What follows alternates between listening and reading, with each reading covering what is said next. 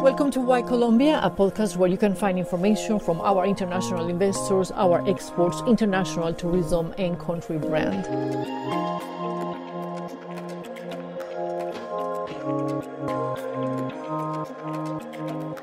In this edition, we will talk about the entrepreneurial ecosystem in Colombia. For that, we have a very special guest. She's Laura Gonzalez, founder and CEO of The Venture City, an organization whose mission is to support the growth of international tech startups across the United States, Latin America, and Europe.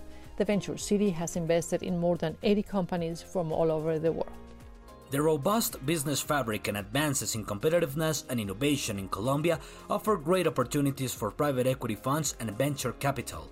Due to the progress made in terms of competitiveness, economic environment, innovation, and risk level, Colombia is seen as one of the countries with the greatest potential to attract venture capital funds in the region. In 2019, Colombia was the second country after Brazil with the largest amount of capital invested in the region, with around $1.275 billion in investment. According to the Global Entrepreneurship Index, Colombia is the third most entrepreneurial country in Latin America, ranking above countries such as Uruguay, Costa Rica, Peru, and Panama. Colombia is also one of the most innovative countries in Latin America and has a significant number of startups that lead innovation in the continent. In Colombia, almost 3,000 startups were identified as having a high potential for success, according to a study conducted by Universidad Nacional in Medellin. Colombia is betting on being a benchmark for innovation in the region with the attraction of more foreign capital and the generation of more Colombian unicorns. Here now is an interview with ProColombia with Laura Gonzalez, founder and CEO of The Venture City. What is the perspective of the Venture City on the entrepreneurial ecosystem in Colombia? So, um, good question. Uh, we, you know, we've believed in the Colombian talent since 2017. I remember, and this is just an just as an anecdote, when I worked for Facebook and I was responsible for Latin America, I was based in Silicon Valley, and I remember that one of the first teams that I met from Latin America was a ProColombia manager at the time who had an office already in Palo Alto, and I was kind of like, "Whoa!" You tend to think that Europeans would be the ones, or that no, no, it was ProColombia office. This is this is very real. It's not because I'm part of this of this podcast. And I remember with the passion and the the energy that uh, they spoke about the the kind of like the underdog that the Colombian talent was. So I was kind of like, huh.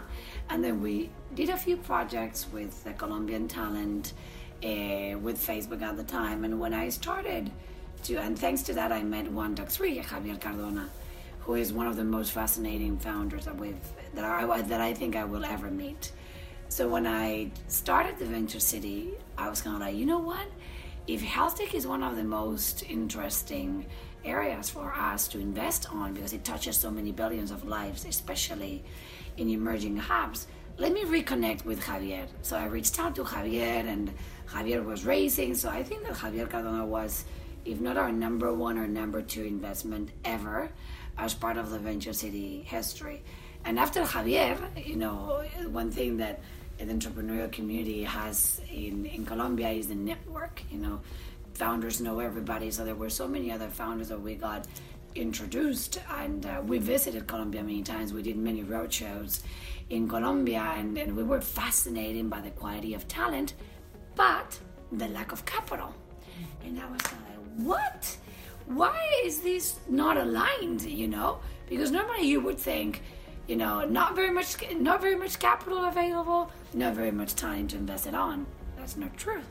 You know, the truth is that there was a ton of capital and there was this misalignment, and um, a ton of time and not that much of, of capital. So we have to date, I think that we said nine companies that we've invested. Some of them are almost Series B, Series A, and seed stage, from payments to health tech to the passion economy or the creators economy. Um, some of those founders have also started to sell their products and services outside, obviously, the region in Latin America. Some of them do operate in the US, some of them do operate in Europe as well. So it's been it's been a fascinating kind of like uh, you know wake up call like, whoa, Colombia, they're so quiet. But it's amazing what they have to offer and how they're shaping the Latin American region, or I would say the global uh, talent in many ways. Um, and what do you consider to be the ideal profile of a Colombian entrepreneur to be of interest to an American venture capital? Oh, that's it. You know, I think there's not an ideal Colombian profile. I think that in Colombia, especially the entrepreneurial community, or at least in the tech space, they're global by design. I mean, Colombia is not a big country. It's like my home country. I think that you guys are bigger. Spain is my home country. And I think that Colombia is a little bit bigger. So they're not big markets, you know. So you have to look outside, you know. Anything you build, you build it so that you can do it outside. I remember my early conversations with Miguel McAllister, another super rock star, and his ambition of bringing Merqueo. Of course, he did it already before that conversation with Domicilios and so many other things, but for him was so natural to like, no, we're expanding to these other markets and we're going to be doing this. And was kind of like, oh my God, I don't see that in, in Spain in other places in Europe. We tend to like be more endogamic. We look inside and we look at that. So I feel that Colombians have a very similar kind of like approach to the American type of founder in terms of going outside very fast and being tremendously rigorous with operations. That's amazing. And, unfinancially. But there's always a big but. You don't think big enough. You have two or three success stories of Colombians uh, building unicorns or almost unicorns. But you could have a lot more. And I think a piece of that is because the lack of local support and capital. Now, happy there's so many other funds from France, Spain, United States, Asia that are looking into Latin America, so the founders do have more access to a diversified capital. But back in the day, I was kind of like, these guys could. I can, I have seen founders in Colombia building empires with the metrics that I have seen companies at unicorn status in the US. But the Colombians didn't have the access to capital, and the Americans basically could choose. So their growth in the United States is much bigger because there's more options, and in Latin America, they were very austere, going step by step, right?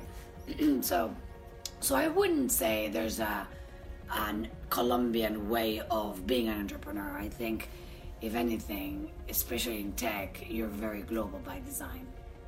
Okay, that's great. And you were mentioning before, just to recap something, that um, we are shaping like the, the global industry or landscape. So Yeah. how are we doing that, and how can Colombians believe in themselves and like start uh, dreaming bigger, like you said? Yeah, so I think there's three factors for success: leading, um, doing, and telling your story.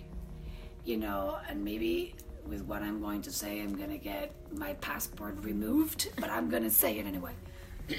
so, my citizenship. Um, so the Americans do sell themselves really well. They believe in themselves since, you know, from the early years, from the early days in school, and I see that with my kids.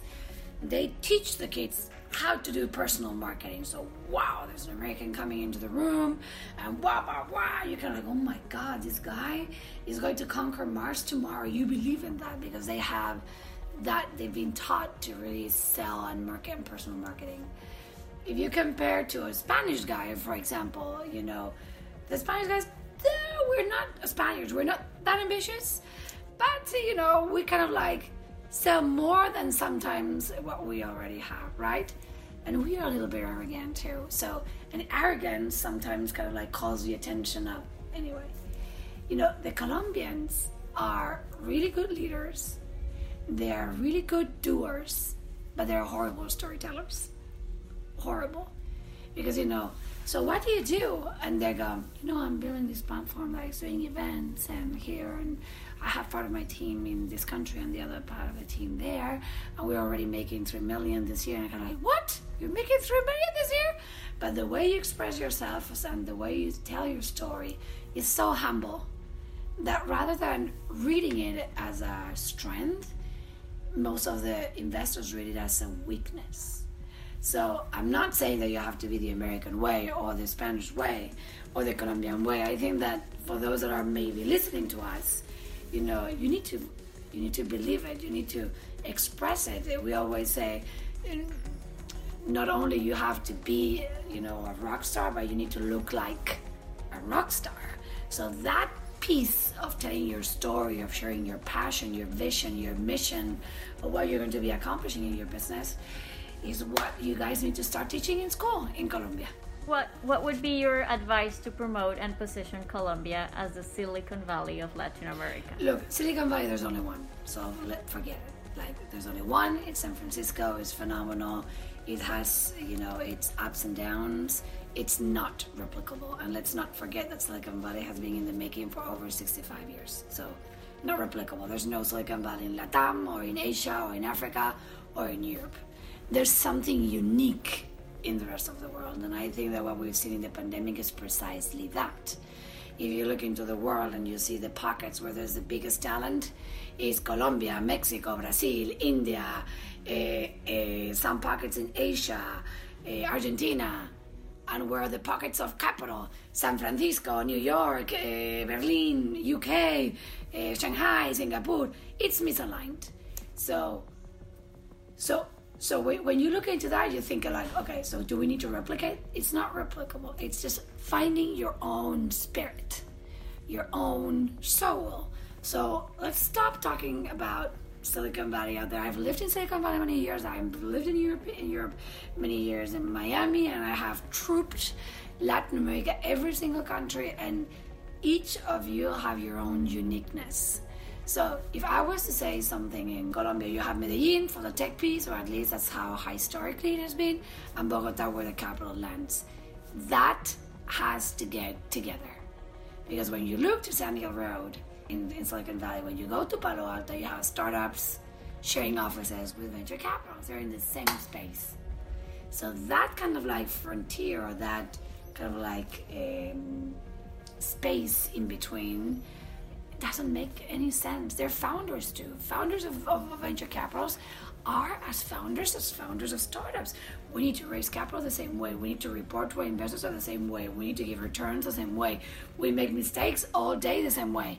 So I think that that positioning that happens outside, uh, I would say, San Francisco, where a founder from a startup has a different status from a founder from a venture capital, is very silly, and they should be together and the more together they work, the more synergies and they, they more help each other. So, so somehow for me, you know, that's what I feel Colombia deserves and what the Colombian tech industry needs to like really think through and see how can we work closely together one additional question that I didn't have on my script. So, what would you say? How would you invite the venture capitals or the American investors to look at Colombia? Yeah, so this is a, this is a very interesting thing. We always talk about skin in the game, right? You you you put your money where your mouth is. Colombia doesn't do that. I'm sorry, guys. I mean, if you look into the most of the founders in Colombia, they haven't raised capital locally or not as much as they have been able to raise internationally. So the question for me is the opposite. How are you guys thinking about, okay, if you want to promote Colombia, how are you going to get together the private capital, the institutional capital, you know, so that you can preach what you do? But you can't expect all of us from outside Colombia to invest in Colombia when you guys are not doing it it's very unique and it's really like a it's really like a yeah like a reality check. Like this is what it is. I, i'm investing in colombia. I am not colombian i have best friends in colombia best founders in colombia. I'm doing it. What are you going to do for colombia? Just finally final question because they're here what would be your headline if it's not Colombia is the next Silicon Valley of Latin America? What would the headline be, having into account the talent and the all yeah. the things that we have? Having the same capabilities but lacking the same amount of capital. We hope you enjoyed this podcast. Don't forget to leave us your comments, share it on your social media, and even via WhatsApp. Until next time.